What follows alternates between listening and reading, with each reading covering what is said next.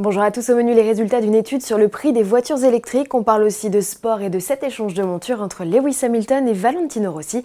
Avant cela, Maximalus, ça se précise.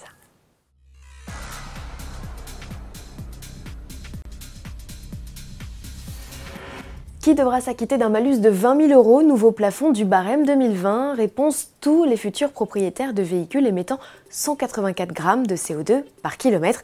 Cela vaut si la livraison de votre voiture intervient entre le 1er janvier et le 29 février 2020 au 1er mars et avec la mise en place du barème WLTP, ce sont tous les véhicules rejetant 212 grammes de CO2 et plus qui seront pénalisés de ce maximalus.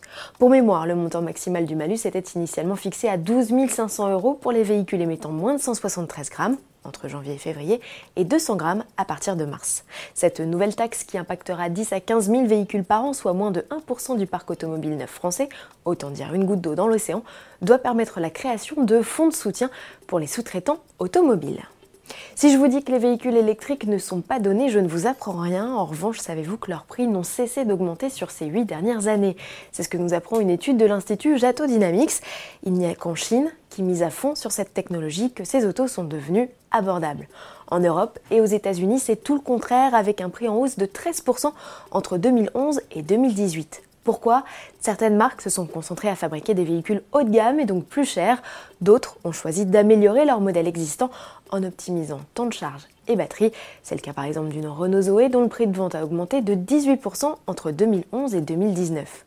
Comme les prix des véhicules zéro émission à l'échappement ne chutent pas, l'écart avec les tarifs des autos thermiques demeure, mentionne Jet Dynamics. Aujourd'hui, le prix moyen d'un véhicule essence en Europe est de 31 000 euros, celui d'une électrique flirte avec les 46 000 euros. Néanmoins, l'arrivée de citadines sur le marché type Peugeot i208 Mini EV ou Opel Corsa i devrait permettre d'abaisser cette moyenne. Il n'y a qu'en Norvège que les électriques sont moins chers que les essences ou les diesels. Les VE, comme on les surnomme, représentent plus de 5 millions de véhicules dans le monde, un volume qui a quintuplé entre 2011 et 2018. Néanmoins, il ne représente que 7% du marché automobile mondial. Pour démocratiser l'électrique, les gouvernements et les constructeurs doivent donc encourager les consommateurs et cela passe aussi par la multiplication des bandes de recharge.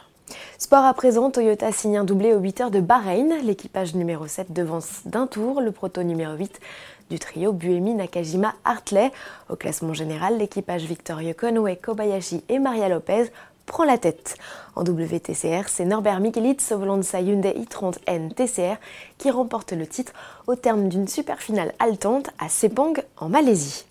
Pour finir, les images d'une rencontre entre deux grands champions, Lewis Hamilton et Valentino Rossi.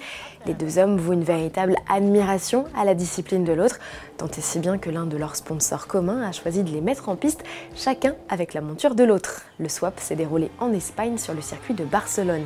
Les deux pilotes se sont débrouillés comme des chefs, et pour sa première au guidon d'une MotoGP, Lewis Hamilton a tout simplement impressionné. Reconversion en vue, à suivre. À demain.